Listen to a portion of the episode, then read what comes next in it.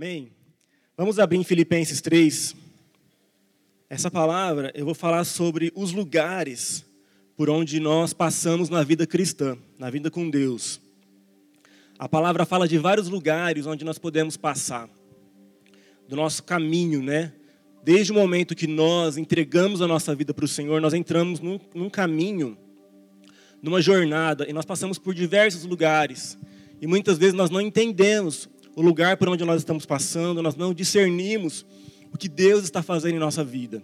Nós precisamos entender saber onde nós estamos, o que para onde Deus está nos levando, para que a gente possa aprender tudo que a gente tem que aprender nesse lugar, nesse momento e partir para outros lugares até a morada celestial. Amém? Nós precisamos entender isso. Aqui Paulo fala, Filipenses 3:13. Irmãos, eu não penso que eu mesmo já tenha alcançado, mas uma coisa eu faço, esquecendo-me das coisas que ficam para trás e avançando para que estão diante, prossigo para o alvo, a fim de ganhar o prêmio do chamado celestial de Deus em Cristo Jesus. Todos que já alcançamos a maturidade, devemos ver as coisas dessa forma. E se em algum aspecto vocês pensam de modo diferente, isso também Deus lhes acrescentará. Tão somente vivamos de acordo com o que já alcançamos. Então aqui Paulo fala sobre a carreira na fé. A gente correr para o alvo, né? Nos desembaraçar, esquecendo-me das coisas que para trás ficam, ele fala, e avançando para as que estão diante. A gente correr para o alvo, é, alcançar a maturidade dia a dia e sermos transformados. E, e é esse o nosso objetivo. Nós estamos numa jornada, nós não estamos já prontos, não estamos já no céu. Só porque nós convertemos, nós não estamos já na, na, na, glória celestial, né, apenas esperando o dia que a gente vai é, morar totalmente lá. Mas existe um caminho, né? A Bíblia tem, fala de vários lugares. E eu, eu me apaixonei pela, pela Bíblia quando eu entendi isso. Que muitos lugares que a Bíblia fala, muitas coisas que a Bíblia fala, não são simbólicas, são verdadeiras. Davi nos Salmos, por exemplo, por muito tempo eu achava os Salmos muito, muito chato, muito difícil de ler, porque é, eu achava que era um livro poético, eu achava que era coisas simbólicas, o monte, a, o vale, o esconderijo do Altíssimo, é, o Monte Santo, a cidade santa, tantas coisas que Davi fala, né, que os salmistas falam. Até que eu entendi que não são é, coisas simbólicas, não são, é, não é uma poesia, são lugares que realmente existem. E muitas coisas na Bíblia que eu vou falar aqui é, muitos lugares realmente existem no mundo espiritual, na nossa jornada cristã. A Bíblia não é. Tem partes que são poéticas, que são simbólicas, mas muitos, a maioria, são coisas que realmente existem. São lugares que realmente existem. Davi, ele era um adorador, mas ele também era um profeta. Ele ia em dimensões celestiais, ele tinha experiências no monte do Senhor, no esconderijo do Altíssimo. Ele teve até experiência no, no, no Calvário, muito tempo antes de Jesus morrer ele teve, tem um salmo que ele fala que ele viu Jesus, o santo do Senhor, sofrendo, sendo crucificado, porque ele teve essa experiência, Deus levou ele lá. Então são lugares que ele entrava, Davi, ele, ele era um profeta que entrava em lugares e ele tinha experiências, né? É, porque são lugares reais. Então eu passei a gostar muito, me interessar muito mais por ler a Bíblia, por conhecer a palavra, quando eu entendi que tudo isso é, é real. A maioria das coisas, dos lugares, das coisas que a Bíblia fala, são reais. Existem, nós temos que entrar. Por mais que a gente esteja aqui, na nossa casa, mas espiritualmente Deus está nos levando por lugares, fazendo, nos fazendo passar por caminhos para nos forjar, para trabalhar em nossa vida. Até Salomão mesmo, Salomão eu achava que as coisas que ele escreveu era tudo poético, né? E a maioria é, mas tem coisas que realmente eram é, visões que ele teve eram discernimentos. Como, por exemplo, ele fala sobre o fio de prata em Eclesiastes, né? Até que se rompa o fio de prata, né? Que realmente existe o fio de prata. Tem, tem pessoas que se converteram que viram, né? É o fio que liga o espírito ao corpo. E quando o fio de prata se rompe, pessoa, é quando a pessoa morre. Então, mas como que Salomão teve esse discernimento, né? E eu comecei a ver que muitas coisas não eram é, só poesia, só simbólico, mas realmente existem. E a palavra de Deus ela é viva tudo que ela fala é viva. Tem um livro muito famoso que é O Peregrino. Quem já leu esse livro aqui? Tem o filme também, tem o livro que conta muito isso, né? Que é, relata muito isso, a jornada, né? O peregrino é um homem que ele encontra com o evangelista, ele se converte e ele entra numa caminhada até chegar nos portões celestiais. E ele passa momentos difíceis, momentos bons, tem um encontro com Jesus, depois tem tentações e provações. E o Peregrino é um dos livros mais vendidos no mundo, porque ele retrata perfeitamente a vida cristã. Ele retrata é, é, é, momentos estratégicos, momentos é, fundamentais da vida cristã. Ele retrata muito bem. Ele é um dos livros é, mais vendidos em todo o mundo desde faz uns 400 anos, se eu não me engano, que ele foi escrito. Então, é, é muito real isso. Quem tiver oportunidade, leia esse livro, O Peregrino, que é muito, tem muito a ver com a nossa vida cristã. Jesus fala lá em João, né? O vento sopra onde quer, ouves a sua voz, não sabes de onde vem nem para onde vai. Assim é todo aquele que é nascido do Espírito. Então o Senhor está nos levando como vento. O Senhor está nos levando e Ele quer mover em nossas vidas, né? Então eu separei aqui alguns lugares que a Bíblia fala, são só apenas alguns, né? Para nós entendermos um pouco. Alguns lugares que a Bíblia fala por onde nós podemos passar, ou que nós podemos estar passando. E eu vou falar aqui um pouco é, sobre alguns que eu separei. Amém? Primeiro que eu separei aqui é o mais famoso de todos, né? Que é o deserto. Todo mundo, todos, todos nós conhecemos, né? Ouvimos falar e, e entendemos muito bem, né? Todo cristão passa pelo deserto. O povo de Israel passou pelo deserto. E, e não é o deserto não é antes de conhecer a Deus. O deserto não é um lugar que a gente passa é, quando a gente está sem Deus. Foi depois que o povo de Israel foi liberto do Egito, foi liberto da escravidão, que ele passou pelo deserto até chegar na terra prometida. Isso é uma realidade, irmãos, uma das realidades bíblicas mais é, é, atuais, que, que tem a ver com a nossa vida até hoje. Porque todos nós saímos da escravidão, daquilo que o inimigo nos prendia, e nós passamos por um deserto até chegar na plenitude que Deus tem para nós, naquilo que Deus tem é, preparado para a nossa vida. Nós passamos por um deserto, que é um momento de sequidão, é um momento de provação, é um momento de, de é, dificuldade, né? É, nós entendemos muito bem isso, um deserto ali que parece que a, a, as coisas vão embora, um momento difícil ali, é, de calor, né, de sequidão, mas também é um momento que a gente aprende a ver a provisão de Deus, a gente aprende a ver os milagres de Deus, é, Deus agindo, né? No deserto, Deus deu água, tirou água da rocha, mandou pão do céu, mandou codornizes. Deus fez milagres no deserto. Muitas vezes, a roupa do, do povo de, no deserto nunca se gastou, a sandália dos pés nunca se gastou, os sapatos deles durante todo o tempo no deserto. Então é um tempo que Deus se revela a nós. Na nossa vida cristã, o tempo que você passar pelo deserto, é o tempo que você vai conhecer quem Deus é, o Deus que você serve, é o tempo que você vai ter experiências com Ele, ver Ele realmente provendo em sua vida e, e te sustentando e fazendo milagres em sua vida, até que você chegue em Canaã, na Terra Prometida. E a conquista de Canaã em nossa vida, ela é, não é tudo de uma vez. Tem áreas que você chega em Canaã, mas em outras áreas você pode estar no deserto ainda. Então a nossa vida tem diversas áreas, diversas coisas para serem transformadas. Algumas áreas talvez você já chegou em Canaã, algumas áreas você talvez ainda está no deserto. E nós temos que entender isso. E o, e o grande segredo do, do, deserto é a gente não murmurar, é a gente não é, blasfemar, murmurar, reclamar e, e jogar tudo para o alto. Porque o povo de Israel ficou 40 anos no deserto porque é, murmurava e falava, né? E, e, vivia murmurando, vivia falando, tendo um coração perverso. Então nós temos que ter um coração puro no deserto, nós temos que aprender a adorar a Deus, aprender a glorificar o nome de Deus, porque a nossa linguagem é o que vai determinar quanto tempo nós ficamos no deserto. Tem pessoas que passam no deserto a vida inteira, mas nós precisamos entender que depende de nós o deserto é um lugar que Deus quer que a gente passe bem rapidamente por ele. Mas muitas vezes a nossa linguagem nos faz ficar no deserto para sempre. A vida inteira no deserto. Nós não podemos permitir isso. Como cristãos, Deus quer nos levar à plenitude, a Canaã, a terra prometida, a, a viver o que Ele tem para nós, a conquista que Ele tem para nós. Nós não podemos aceitar essa vida no deserto.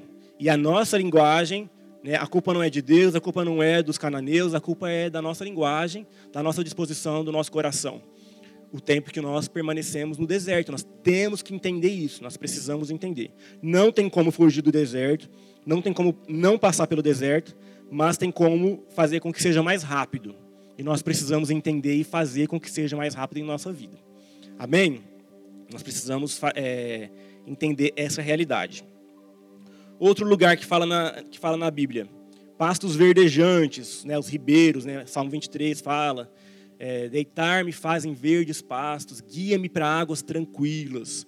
É um lugar para onde Deus nos leva, pastos verdejantes, é um lugar de descanso, é um lugar de renovo, é um lugar de restauração, de ensino. Né? Os pastos verdejantes, que, que é? no pasto tem o, o, gado, né, as ovelhas, e elas ficam ali pastando e, e, e, e, comendo a grama. Isso tem a ver com a gente nos alimentar da palavra e ser discipulado. É onde você é renovado, é onde o discipulado renova a sua mente, é onde o discipulado te, é, te liberta de todo peso e conceitos errados, e aí você vai sendo renovado. Você, o ensino de Deus na sua vida vai te trazendo descanso, e você bebe dessas águas e você é renovado. Você vê um momento de discipulado ali, tem um momento de adoração ali que você adora, que são os ribeiros de águas, depois você vai para os pastos aonde você aprende. Então, Deus quer nos levar, tem momentos em nossa vida que Deus quer nos levar para esses lugares de descanso, a sombra, né? E, e, e, pastar nesses lugares, e aprender, e sermos renovados. É um lugar aberto, onde você respira. Então, são momentos em sua vida que você percebe que você está respirando melhor na fé, e você tem um renovo, e você é ensinado em coisas novas, e você bebe desses ribeiros de águas, e você é, mata a sua sede, e você é renovado por Deus.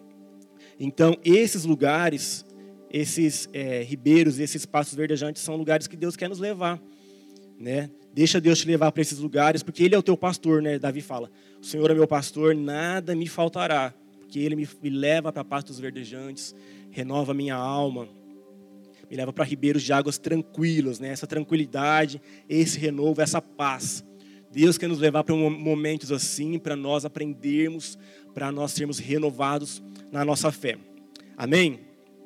Outro lugar aqui que a Bíblia fala, o vale da sombra e da morte muitas vezes nós vamos passar, né, pelo vale da sombra e da morte. A gente sabe disso, que a Bíblia não fala que Deus não vai nos levar para o vale, que vai nos é, é, poupar do vale, mas se a gente passar pelo vale da sombra e da morte, Ele estará conosco.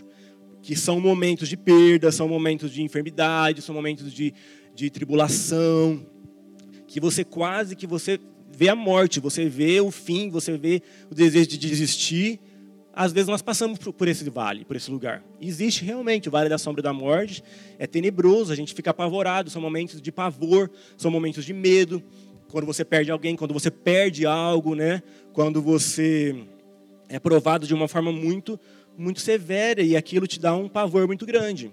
Mas ele fala: se quando você passar pelo vale da sombra da morte, eu estarei com você, né? A sua vara e seu cajado me consolam. E nós precisamos entender isso. Deus não vai te poupar de momentos assim. Deus não vai nos poupar de momentos difíceis. Tem gente que tem aquela visão é, triunfalista, aquela visão de ser crente. É, não tem momentos é, ruins, mas a Bíblia fala sobre o vale da sombra da morte, tantos outros lugares que a gente sabe por onde nós podemos passar. Mas nós temos que aprender a confiar em Deus. Confiança é uma das coisas que nós mais precisamos aprender na fé. Se você não aprender a confiar, você vai é, perder, você vai, se, você vai se abalar. Porque muitos cristãos, eles querem entender tudo, eles querem, eles ficam procurando, eles ficam é, é, perguntando, eles querem uma resposta para tudo, mas tem momentos, irmãos, que, e talvez a maioria deles, nós temos que aprender a confiar em Deus. Como uma das, um dos maiores desafios e maiores objetivos nossos na vida com Deus é aprender a confiar em Deus. Senhor, está em tuas mãos, Senhor, entrega em tuas mãos. O que eu podia fazer eu já fiz, o que era minha parte eu já fiz, Senhor, eu entrego nas tuas mãos. Nós precisamos aprender a fazer isso. Confiança em Deus é a chave para o nosso descanso, para nós permanecermos inabaláveis. Tanto que a Bíblia fala: os que confiam no Senhor são como os montes de Sião, que não se abalam, mas permanecem firmes para sempre. E isso está na confiança, não está em entender tudo. Os que entendem todas as coisas, os que buscam e compreendem todos os caminhos profundos de Deus, serão como os montes de Sião. Não é isso que a Bíblia fala. Mas os que confiam no Senhor. Uns confiam em carros, outros em cavalos, mas do Senhor, o nosso Deus. Amém? Isso é, isso nos traz descanso, porque a gente para de querer ficar. Muitas coisas Deus vai nos levar a entender. Muitas coisas Deus vai nos revelar, Ele vai nos dar entendimento, conhecimento, porque nós precisamos entender o porquê das coisas, muitas coisas, mas muitas coisas não. Deus vai apenas nos, nos falar: confia em mim, descansa em mim, né? espera em mim, confia. Confiar em Deus, não confiar em nós mesmos, não confiar na economia, mas confiar no Senhor. Amém? Outro lugar que a Bíblia fala, gente, muito importante. Nós temos que entender a casa do oleiro. Lá, Jeremias fala que Deus falou para ele: dispõe-te e desce à casa do oleiro. É um lugar que nós muitas vezes vamos passar na vida. O que é a casa do oleiro? É onde o oleiro faz o, faz o vaso de barro. E nós somos como barro nas mãos do Senhor. E, e, Deus vai nos levar muitas vezes na casa do oleiro. Nesse lugar, ele é oleiro, mas é um lugar de é, de moldar, que ele nos molda, que ele nos trata, que ele muitas vezes tem que quebrar e fazer de novo. Ele tem que quebrar, tirar as pedras, tirar as impurezas. O barro ele vem cheio de impurezas, cheio de mato, cheio de pedra, cheio de graveto. E é assim que nós viemos, né? Nós estamos cheios, nós somos um barro, nós não somos ouro, nós não somos prata. Nós muitas vezes a gente se acha, mas nós não somos é, pedra preciosa, nós não somos um, é, nós somos barro. Todos nós somos barro na mão de Deus. Mas o que ele quer fazer com esse barro? Ele quer fazer um vaso de honra. A Bíblia fala que Deus quer fazer de nós um vaso de honra, para dentro desse vaso colocar as riquezas dele. Colocar a vida, a abundância, a riqueza, a plenitude, as riquezas celestiais que nós nem podemos imaginar o tanto de riquezas que são. Mas nós continuamos sendo barro.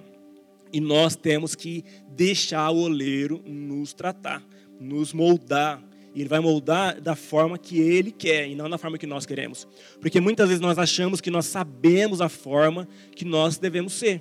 Não, eu, eu, é assim o jeito que eu devo ser, é assim a forma perfeita que Deus quer, mas o Senhor é que sabe a forma que nós precisamos ser. E nós, irmãos, não podemos resistir, porque quando nós resistimos, aí complica tudo, atrasa tudo. Aí Deus quer moldar, a gente vai, a gente puxa para outro lado, aí fica tudo torto, entendeu? E aí é, atrapalha tudo. Nós somos barro, nós temos que entender que se o Senhor não nos moldar, a gente vai ser um barro que não presta para nada. Para que, que presta um barro se não for moldado pelo oleiro e se tornar um vaso de honra? Não presta para que, que serve um barro ali, né? Aquele barro é, feio. Então nós precisamos deixar. Muitas vezes o Senhor vai nos levar, e a Bíblia fala: Eu vi o oleiro sobre as rodas ali trabalhando, e o Senhor vai trabalhar e vai moldar e vai tirar as impurezas, isso dói. Muitas pessoas acham que estão no deserto, mas na verdade Deus quer, ela está na casa do oleiro. Ela acha ah, que Deus, é, o, o, deserto está na minha vida. A maioria, a maioria, das pessoas fala que está no deserto, mas muitas vezes não está no deserto, ela está num lugar de tratamento, de, de, de molde do Senhor, ela não percebe isso e não deixa Deus moldar a vida dela. Ela não permite que Deus molde. E se você não permitir, você vai só atrasar, porque uma hora ou outra Deus vai, Deus vai ter que te tratar. Se você entregou a tua vida para Deus, está no caminho, o quanto antes você deixar Ele tratar uma área, mais, melhor para você, porque isso vai passar para outra. Senão você vai ficar a vida inteira preso numa área que tem que ser tratada e ali e cada vez mais, cada vez fica mais difícil. Cada vez que Deus tentar tratar uma área da tua vida, de novo, que você não deixou ele tratar, vai ficar mais difícil e vai doer mais ainda. Então, quanto antes você deixar Deus tratar, Deus quebrar, Deus limpar, tirar as impurezas, tirar as pedras, é, melhor vai ser quanto antes, irmão. Então nós temos que entender isso, a gente tem que ser esperto. Na vida cristã, na vida com Deus, se a gente não é esperto, a gente só sofre. Por quê? Você entregou a tua vida para Deus, não tem, não tem como você fugir. Não tem como você falar, não, eu não quero esse tratamento, eu quero um atalho, eu quero ir por outro lugar. Não tem, você está na mão de Deus e Deus sabe o que tem que ser feito na sua vida. E você tem que deixar ele fazer, porque se você não deixar ele fazer agora, ele vai fazer depois, o ano que vem, daqui dois anos, daqui dez anos, e vai só atrasar. E você vai demorar mais ainda para viver o que Deus tem para a tua vida para viver os planos de Deus. E se você não estiver pronto, se o vaso não estiver pronto, você não vai viver o que Deus tem para você. Você não, Deus não vai colocar riqueza no barro, no vaso, não vai, porque vai estar tá rachado, vai estar tá cheio de pedra. E se Deus colocar riqueza, vai quebrar, vai, vai estragar, vai perder a riqueza que Deus queria colocar ali. Então, irmãos, o caminho é esse. A gente precisa entender e ser esperto. Espiritualmente tem que ser esperto. Você percebeu que Deus está tratando, que Deus está falando, alguma área da tua vida? Deixa Deus fazer. Deixa Deus tratar, deixa Deus. Não, não esperneia. Outro lugar que é, a Bíblia fala, o esconderijo do Altíssimo. É, Deus muitas vezes nos esconde nesse lugar.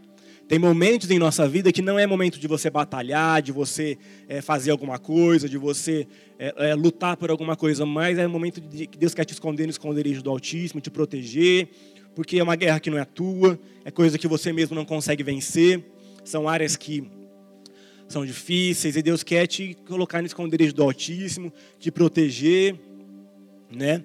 E, e te é, mostrar o cuidado dele, colocar na sombra das asas dele. Nós precisamos, como crentes, desses momentos no esconderijo do Altíssimo, na sombra das asas do Senhor. Aquele que habita no esconderijo do Altíssimo a sombra do Onipotente descansará. Então é aí que você descansa. É um lugar acima de todas as batalhas, é um lugar acima de qualquer luta, de qualquer é, adversidade. É um lugar ali ó, que o, nem o diabo consegue entrar, porque é o esconderijo do Altíssimo, é debaixo das asas dele, e é um lugar onde você também não é encontrado, não é achado. E o esconderijo do Altíssimo não tem só a ver com proteção de Deus, mas também tem a ver com se esconder, com não aparecer. Muitas vezes, quando você fica lutando para aparecer, para ser visto, para ser reconhecido, você está talvez saindo do esconderijo do Altíssimo. Talvez tem momentos que Deus quer te esconder. Isso significa te proteger, mas também te é, não te fazer aparecer, entendeu? Então, se esconder é só você e Deus. Tem momentos que é só você e Deus. É um momento ali de você conhecer a paternidade de Deus, de você conhecer a presença de Deus, de você conhecer o esconderijo do Altíssimo, e isso muda tanta coisa em você que você nem imagina. O tanto que o esconderijo do Altíssimo muda a sua alma, muda a sua convicção, a sua fé, muda os seus objetivos, muda a sua vida espiritual e a sua estabilidade. Você não faz ideia do tanto que esse lugar muda a sua vida. Então, se o Senhor te levar para o esconderijo do Altíssimo, fica lá, deixa Deus falar com você nesse lugar escondido, secreto, só você e Ele, porque nós precisamos disso. Amém? Outro lugar que a Bíblia fala, Gileade. Esse aqui eu lembro certinho quando me apaixonei por esse lugar, que Deus falou comigo. Foi uma vez que a pastora Gracinha pregou sobre isso. E faz, faz muito tempo, faz uns 60 anos. Então, é, Gileade é um lugar de cura, é um lugar onde nós somos trabalhados, curados em nossa alma, em nossas feridas, em nossas é, lutas, em nossas é, feridas emocionais. Gileade é um lugar que existe, irmãos. É um lugar, ele existia em Israel e ele existe também no mundo espiritual. É um lugar de cura, existe o bálsamo de Gileade. Eu lembro também quando saiu aquela música do Diante do Trono, né, o bálsamo de Gileade, o tanto que aquela, aquilo falou comigo, porque aquela música tem uma unção de verdade do bálsamo de Gileade. Aquela música tem de verdade essa unção, porque a Jeremias fala: por, por, acaso não há médico em Gileade? Por acaso não há bálsamo em Gileade? Por que então ainda não se realizou a cura da filha do meu povo? Né? Deus quer nos levar para Gileade. São regiões ali nas montanhas, a Bíblia fala, que tem, tem o é, fala do bálsamo, né, o famoso bálsamo de Gileade, que traz cura, é um remédio. Né? Jesus é o médico de Gileade. Muitas vezes ele quer te levar para esse lugar. Você precisa ser curado. Você, talvez você está tentando ali arrastar, mas Deus quer te levar para esse lugar que você tem que ser curado. Você tem que ser curado na alma, na, nas emoções, tudo que você viveu, feridas de guerra também. Tem pessoas que servem a Deus, que lutam, que ganham almas, que fazem muitas coisas para Deus. Mas eles são, um momento ou outro, eles são feridos de guerra. O, inimigo consegue atingir alguma área da sua vida e, e, ferir eles. Essas pessoas precisam parar um pouco ali e ir para Gileade ser curado, ser trabalhado, ser ministrado, entendeu? Por Deus, para ser renovado, para ser curado, né? Porque uma pessoa que fica lutando com feridas, com, com, com...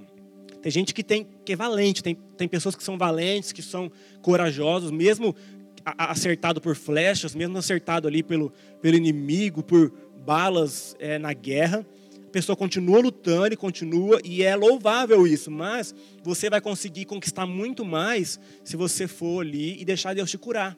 Se você for para o hospital espiritual, se você for ali para Gileade e deixar o bálsamo te curar, você precisa fazer isso e também todas as coisas do passado, todas as memórias, tudo que você tem em você. Tem pessoas que têm memórias que nunca é, pôs para fora, que nunca li, que te atormentam a vida inteira. Você não pode deixar. Você não pode viver guardando memórias, guardando coisas no seu coração que te atormentam a vida inteira. Coisas do passado, coisas de pessoas com quem você viveu, de situações que você viveu, que te atormentam, irmão. Você não pode deixar que nada do passado te atormente te aprisione, você precisa ser curado. Deus quer te levar para Gileade e te curar, derramar esse bálsamo sobre a sua vida, te curar das feridas. Esse, isso, esse lugar existe. O Senhor quer te levar, quer te sarar e quer te dar uma, uma, um renovo na sua alma, na sua, no seu interior. Deus quer te dar isso, irmãos. Você precisa disso. Você precisa ser levado ao médico de Gileade ao bálsamo de Gileade. Nós precisamos disso. Amém? Deus falou uma vez comigo que o é, Gileade está no seio de líderes idôneos. Quando você encontra pessoas que são realmente cobertura e, e, e trabalham na sua vida, isso traz cura na sua alma. Por outro lado, li, tem muitas pessoas feridas com líderes que, é, sei lá, agiram de forma errada e e, trataram a pessoa de forma errada, ou com autoritarismo e tal. É, e isso também precisa ser curado, porque um líder ele tem o, o poder tanto de trazer cura como de trazer é, muitas feridas, entendeu?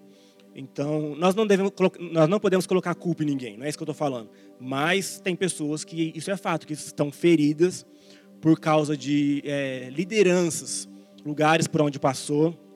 Eu já conversei com pessoas que passaram por outras igrejas e tanto que foi ferido, tanto que foi usado, entendeu? É, isso traz muita ferida e traz muita, muitos buracos, né? Que precisam ser curados. Outro lugar que a Bíblia fala, muito importante, o vale da decisão. É, o vale da decisão, lá em Joel, né? Fala, muitas multidões, muitas pessoas, multidões estão no vale da decisão.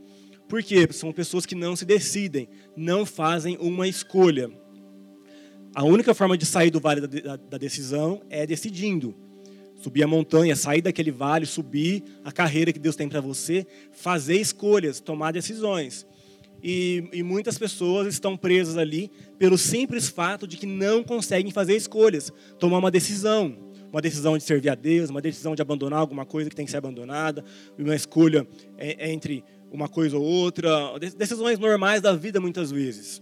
A pessoa não consegue, ela é indecisa, ela não consegue fazer uma escolha, tomar uma decisão e, e partir para frente. Ela fica a vida inteira presa e ela fica nesse vale. E a Bíblia fala que tem multidões de pessoas que estão no vale da decisão. Multidões mesmo, porque é, é muita gente que fica presa nesse vale e não consegue se decidir fazer escolhas. Muitas vezes, irmãos, na vida nós precisamos fazer escolhas, né? Tomar uma decisão e, e, e entrar nela, e, e prosseguir, e ir adiante. Porque senão você vai ficar preso a vida inteira nesse vale da decisão. É, a única saída do vale da decisão é fazer uma escolha.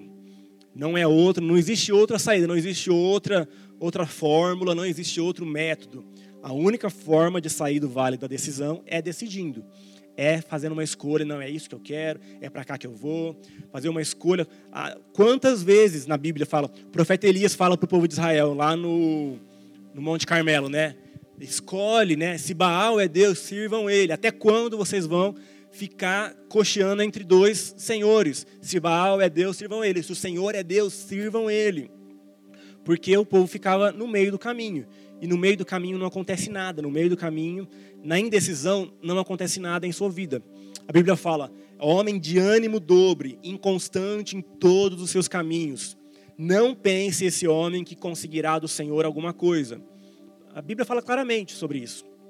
É Tiago, se eu não me engano homem de ânimo dobre, inconstante em todos os seus caminhos. Não pense esse homem que alcançará do Senhor alguma coisa, porque a gente não alcança nada se a gente fica na indecisão. O ânimo dobre é um dos maiores problemas na vida cristã, um dos maiores problemas de um ser humano, porque a pessoa fica indecisa, ela não fica entre uma coisa e outra. Não sabe se quer uma coisa ou se quer outra, né? O ânimo dobre nos impede de conquistar e de viver muitas coisas que Deus tem para nós. Não deixe é, que você tenha um ânimo dobre, uma dupla mentalidade, um duplo ânimo, uma dupla vontade. Nós temos que fazer escolhas e encará-las. Amém, irmãos? Nós precisamos fazer isso. Outro lugar que muitos cristãos é, ficam, a caverna, né? Muitas pessoas estão presas na caverna. E a caverna não é uma a caverna não é uma prisão, na verdade. A caverna é um lugar que a gente entra por conta própria. Por frustrações, por desânimo, por, é, por medo. A gente entra. Até o profeta Elias entrou na caverna e ficou ali, né? Então, muitas pessoas estão na caverna. É, tem várias pessoas que eu já fui orar, né, que pediram para orar e que, e que eu enxerguei claramente. A pessoa não, não, tinha nada maligno prendendo a pessoa, nenhuma maldição. O que, a pessoa, o que aconteceu com a pessoa é que ela entrou na caverna. Né? Um dado momento da sua vida, da sua vida cristã, ela foi para a caverna e ficou ali. Ela se escondeu na caverna, ela, ela, ela cansou, né? ou alguma frustração na vida, na, na, na, na vida cristã, ou alguma decepção, ou alguma, alguma. Por algum motivo a pessoa foi para a caverna e ficou ali entrou naquele, naquele buraco, naquela caverna e ficou ali. E você não, não pode, irmão, ficar na caverna. Não deixe que a vida passe e você fique numa caverna, preso ali. É, você tem a liberdade de sair quando você quiser. Na caverna não, não tem nenhum demônio que te prende na caverna, não tem nada. É, é você mesmo, porque nós mesmos nos colocamos na caverna. A gente entra ali, a gente desiste, a gente se enfia naquele lugar, a gente não quer saber de nada, a gente não quer é, sair dali, não quer ver a luz do dia, a gente não quer é, batalhar, não quer viver coisas novas, a gente simplesmente cansou, simplesmente é, desanimou, simplesmente se escondeu. Muita gente fala que está no esconderijo do autismo, mas na verdade está na caverna. Ah, estou no esconderijo do autismo, é um momento só eu e Deus. Mas na verdade não é isso. A pessoa se colocou numa caverna e não quer sair dali. E Deus te chama. Até Lázaro, né? Lázaro até estava morto na caverna e Jesus chamou ele e ele saiu, né? Não fica na caverna, irmão. Não deixa a vida passar e você ficar preso dentro de uma caverna. Deus tem coisas para você viver. Deus tem coisas para fazer na tua vida na tua vida cristã, coisas para você conquistar, para realizar, para te presentear, para você avançar. Não fica numa caverna. Amém? Fala para você mesmo, eu não vou Fala, eu não vou ficar numa caverna a minha vida inteira. Amém.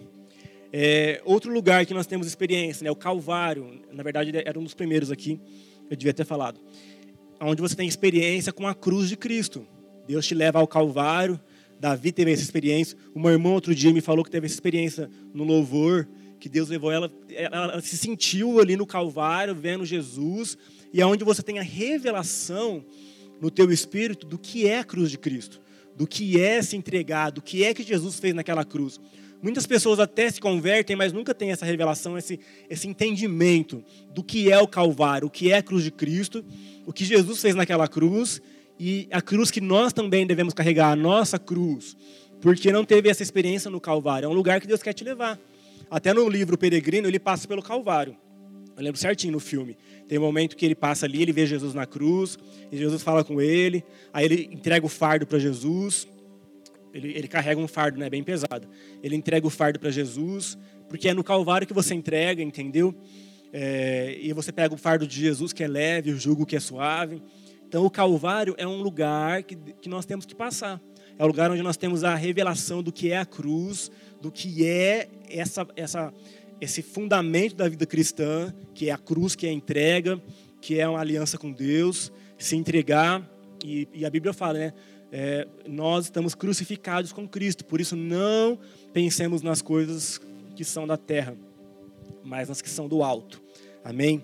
Deus quer te levar a passar pelo Calvário e ter essa experiência, essa revelação do que é a cruz, do que foi aquela cruz para Jesus e para nós até hoje, o que representa isso e na nossa vida, o que significa passar pela cruz.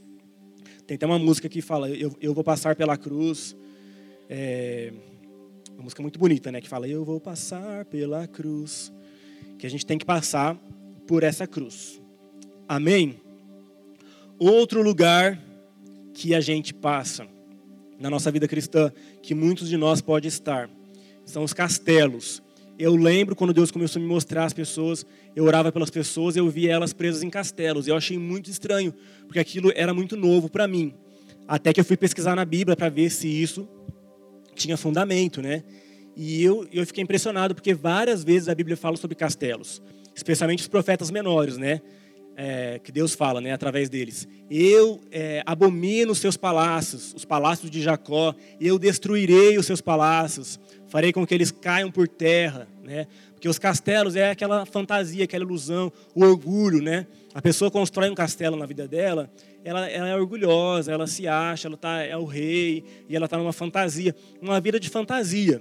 Né? Ela está na torre do castelo, ela está presa no templo ali naquela torre, e ela fica presa num castelo ali. O castelo é uma fantasia, é aquela coisa gloriosa, é aquela coisa de, é, de reinado, né? de majestade. A pessoa às vezes tem uma vida, uma mentalidade, uma vida desse jeito. Mesmo sendo crente, tem uma vida desse jeito, aquele orgulho, aquela, ela, ela se acha e ela está vivendo uma presa numa fantasia, presa no mundo de ilusões, no mundo de fantasia.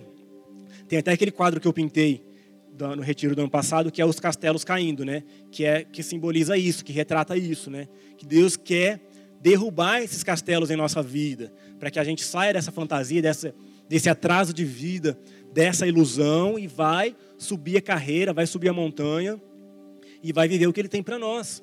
Vai viver a realidade. Mas muitas pessoas estão presas em castelos, em fantasias ali, e em ilusões, numa vida é, totalmente fora da realidade. A, a, a, visão que ela tem dela mesma e a visão que ela tem da vida, e ela vê tudo ali como um castelo. E esses castelos têm que cair, têm que cair por terra, né? Porque senão a gente não vive o que Deus tem para nós. Até os discípulos ali na, os discípulos ali na, pra, de Jesus, né? Eles viram o templo como um castelo, né? Olha, Senhor, que lindo esse, esse, esse templo, que pedras, que construção. Eles idolatravam ali o templo, né? Virou, aquilo virou um castelo para eles. Mas aí Jesus quebrou os, os castelinhos deles. Jesus falou: Olha, eu vos garanto que não ficará pedra sobre, sobre pedra. É, porque eles estavam ali colocando a esperança deles, uma, uma idolatria, né? A, aquele, aquele templo. Aquilo virou um castelo para eles, e não é assim que deve ser a vida cristã. Amém? Outro lugar, a montanha, nós temos que subir a montanha. É, o Rick Joyner que viu, né, no livro A Batalha Final, a visão que ele teve, os crentes subindo a montanha, né, muitos crentes é, batalhando ali, e a nossa vida cristã é subir uma, uma montanha. Agora, o interessante que eu achei é que dentro da montanha tem vários lugares. Você está subindo a montanha, a carreira na fé, uma montanha que você sobe, mas dentro dessa montanha tem muitos lugares que Deus te leva para te mostrar coisas. É, e Deus levou ele para dentro desses lugares, né, a sala dos tesouros, a sala tem a sala que ele teve a, a revelação da, da, da, cruz de Cristo, né, do sangue de Jesus, e ele chorou muito. Então são lugares ali que Deus te leva. A montanha é um lugar que você tem que subir, mas também dentro da montanha tem lugares que Deus quer te levar ali, que tem coisas que Deus quer te mostrar, que você só vai saber se Deus te levar. Não adianta alguém te ensinar, alguém falar ali, mas porque você tem que ter uma experiência própria. Lugares que Deus te leva ali, que muda tudo na sua vida. Amém? Outro lugar aqui, ó. O rio de Deus, né? Os rios, na verdade, muitos rios, mas o principal é o rio que Ezequiel foi. O rio, o rio que corre do trono de Deus, que Deus levou o profeta Ezequiel. E Deus falou para ele medir ali, a água dava no pé, depois a água dava no joelho, depois a água dava na, na cintura, depois nos ombros, até que ele mergulhou e a água não, e o rio não dava pé. Deus quer levar todos nós a ter uma experiência nesse rio. Várias experiências, na verdade, né? Muitos cristãos passam a vida na margem do rio, passam a vida ali só molhando o pezinho, só assistindo, vendo ali o rio lindo, né? Fica muito lindo se você ficar só olhando, né? O rio é lindo, as pessoas lá no fundo e tal. A Bíblia fala que é cheio de árvore na borda do rio, é lindo, mas não é para você assistir o rio. O rio de Deus, esse rio que Ezequiel viu, que corre do trono de Deus, não é para você ficar ali, pôr uma cadeira na borda e ficar igual na, igual na praia assistindo ele. O rio de Deus é para você mergulhar. Foi aí que Deus levou Ezequiel. Ezequiel entrou lá bem fundo. E é lá que você tem experiências com Deus, é lá que você tenha vida, porque a Bíblia fala que a vida de Deus está nesse rio.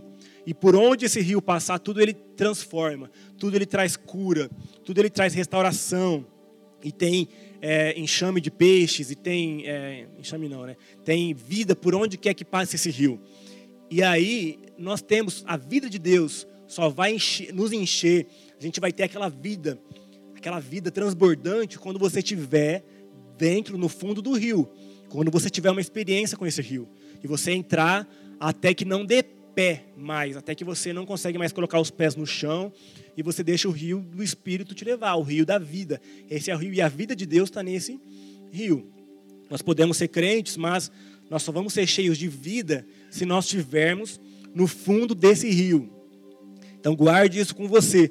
O rio de Deus não é para ficar na borda, não é para ficar sentado ali na praia olhando e molhando os pés, né? O rio de Deus é para você mergulhar, né? Deixa Deus te levar a mergulhar nesse rio bem fundo e você ter experiências com Deus, porque só isso vai trazer vida, aquela vida de verdade. Em Cristo existe vida em Cristo. E essa vida está no rio, porque Ele é o próprio rio. Amém?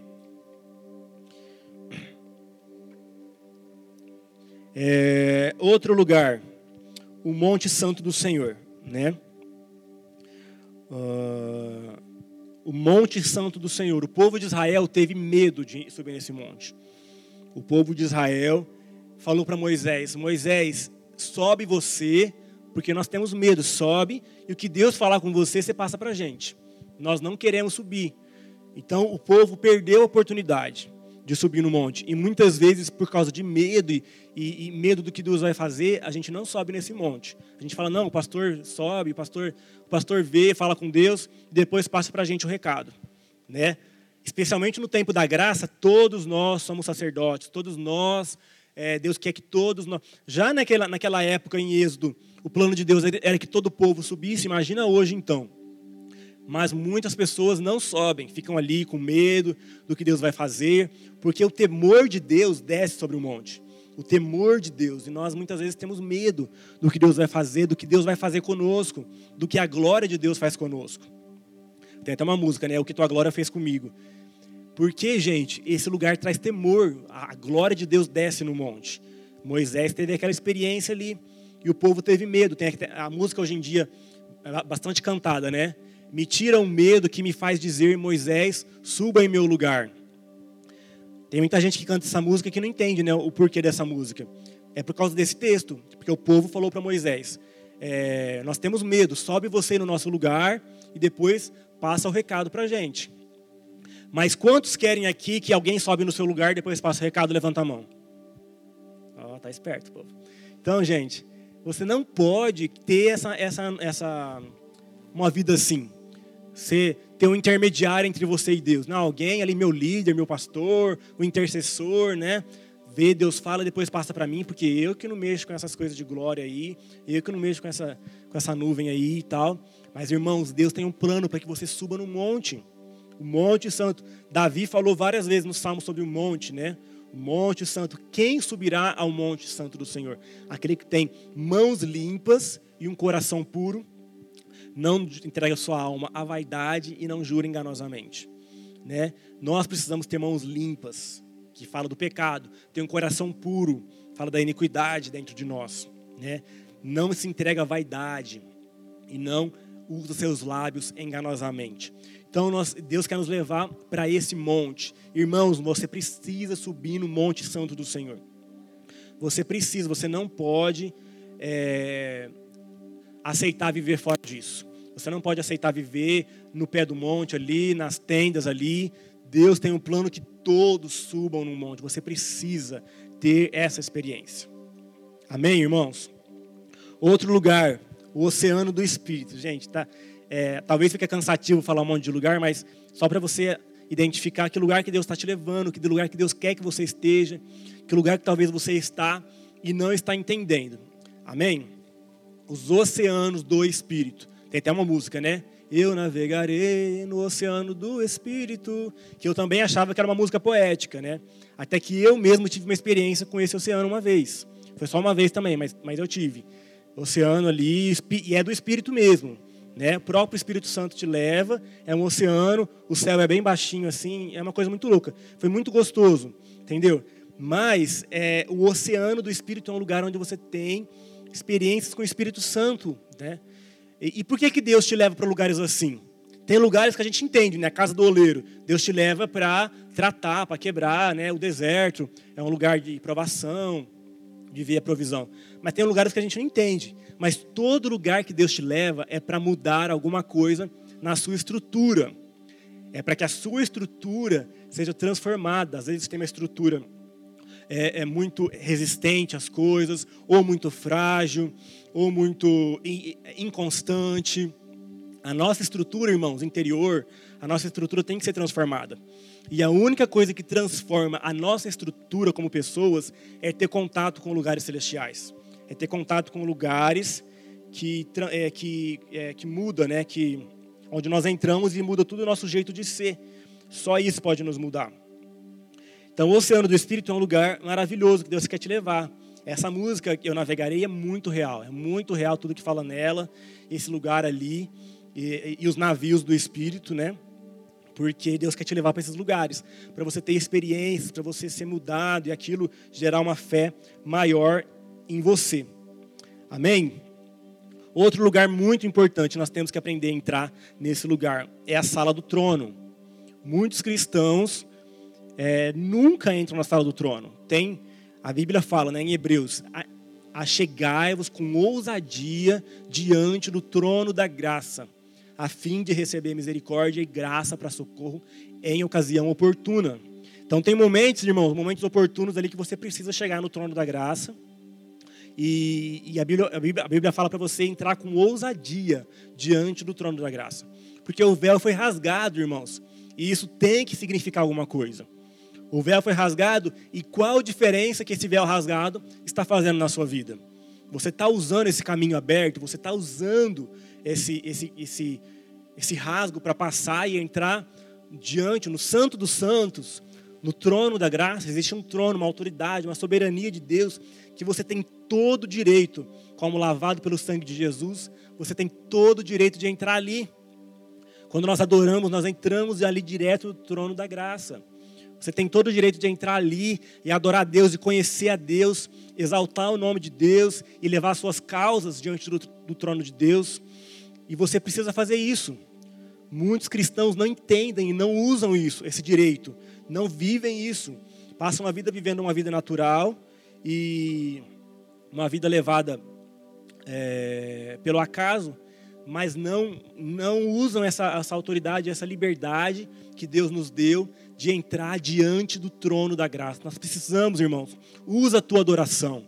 A adoração te leva lá no santo dos santos. Você precisa ser um adorador. Nós, como cristãos, precisamos aprender a ser adoradores em espírito e em verdade.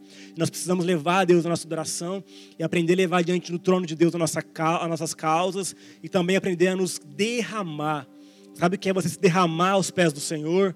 Você chegar diante do trono, você se derramar você render a tua vida totalmente, você se jogar nos pés do Senhor diante do trono da graça. E isso faz toda a diferença na sua vida. Amém, irmãos? Esses são alguns lugares, tem muitos outros, né? A Bíblia é, busca na palavra todos os lugares, aquilo que Deus quer te levar, o que Deus quer falar com você, quais são os lugares que Ele quer te levar na sua caminhada cristã. E aprenda, viva o que Deus quer ministrar em sua vida em cada um desses lugares. Se você está no deserto, deixa isso forjar o que tem que ser forjado na sua vida. Se você está na casa do oleiro, né? Se você está no vale da decisão, saia desse vale, faça escolhas, tome decisões na sua vida. Se você está no esconderijo do Altíssimo, aproveita o máximo disso. Se você está no pé do monte, suba esse monte, não fica só olhando com medo da glória de Deus. Né? Se você está em castelos, deixa Deus destruir esses castelos e saia desses castelos. Porque tem uma montanha para você subir, tem uma, uma vida para você viver é, cheia de, de realizações. Cheia, a Bíblia fala: nem olhos viram, nem ouvidos ouviram, e nem jamais passou pelo coração do homem o que Deus tem preparado para aqueles que o amam. Amém? Nós precisamos desejar ardentemente viver isso. Amém, irmãos? Essa é a jornada que Deus tem para nós. E, e, todos esses lugares vão mudar a nossa estrutura, vão mudar o nosso jeito de ser, vão, nós somos mudados de glória em glória. Cada lugar que nós passamos na fé vai nos mudando de glória em glória. Nós precisamos aprender a discernir, aprender a ouvir a voz do Senhor, a voz do pastor e, e corresponder e andar nisso. Amém, irmãos? Vamos ficar de pé. Eu quero orar com vocês. Se o pessoal do louvor quiser cantar alguma coisa, mas põe a mão no seu coração agora, no seu espírito e fala: Senhor, me mostra por onde o Senhor está me conduzindo. Se o Senhor está me levando a águas tranquilas, se o Senhor está me levando ao esconderijo do Altíssimo, se por acaso eu estou preso em castelos, se por acaso eu estou é, em alguma caverna, Senhor, me tira, eu quero sair dessa caverna nesse momento, Deus. Eu quero viver tudo que o Senhor tem para mim. Se for necessário, Senhor, me leva para Gileade. Eu quero esse bálsamo, eu quero esse médico de Gileade. Eu quero estar nesse lugar, eu preciso estar nesse lugar, ó Deus. Fala com Deus isso, Senhor. Eu quero entender o teu tempo na minha vida e por onde o Senhor está me conduzindo, porque quem conduz é o Senhor. Pai, em nome de Jesus, nós oramos, Senhor. Sabemos, Deus, que o Senhor é rico, Deus. A multiforme sabedoria de Deus nos leva, Senhor, a profundezas muito maiores do que a lógica humana pode entender, do que nossos olhos podem ver, Senhor, e do que nós mesmos podemos planejar para nós. Nos leva, Senhor, Queremos entrar nos rios do Espírito, Senhor, no rio do Senhor e mergulhar, ó Pai. Queremos ter experiências vivas com o Senhor, ó Deus, em nome de Jesus. No Monte Santo do Senhor, queremos ter experiência face a face, Deus. Nos lava com teu sangue, que nada, nada, nada nos impeça de entrar, Jesus. Subimos ao monte, Deus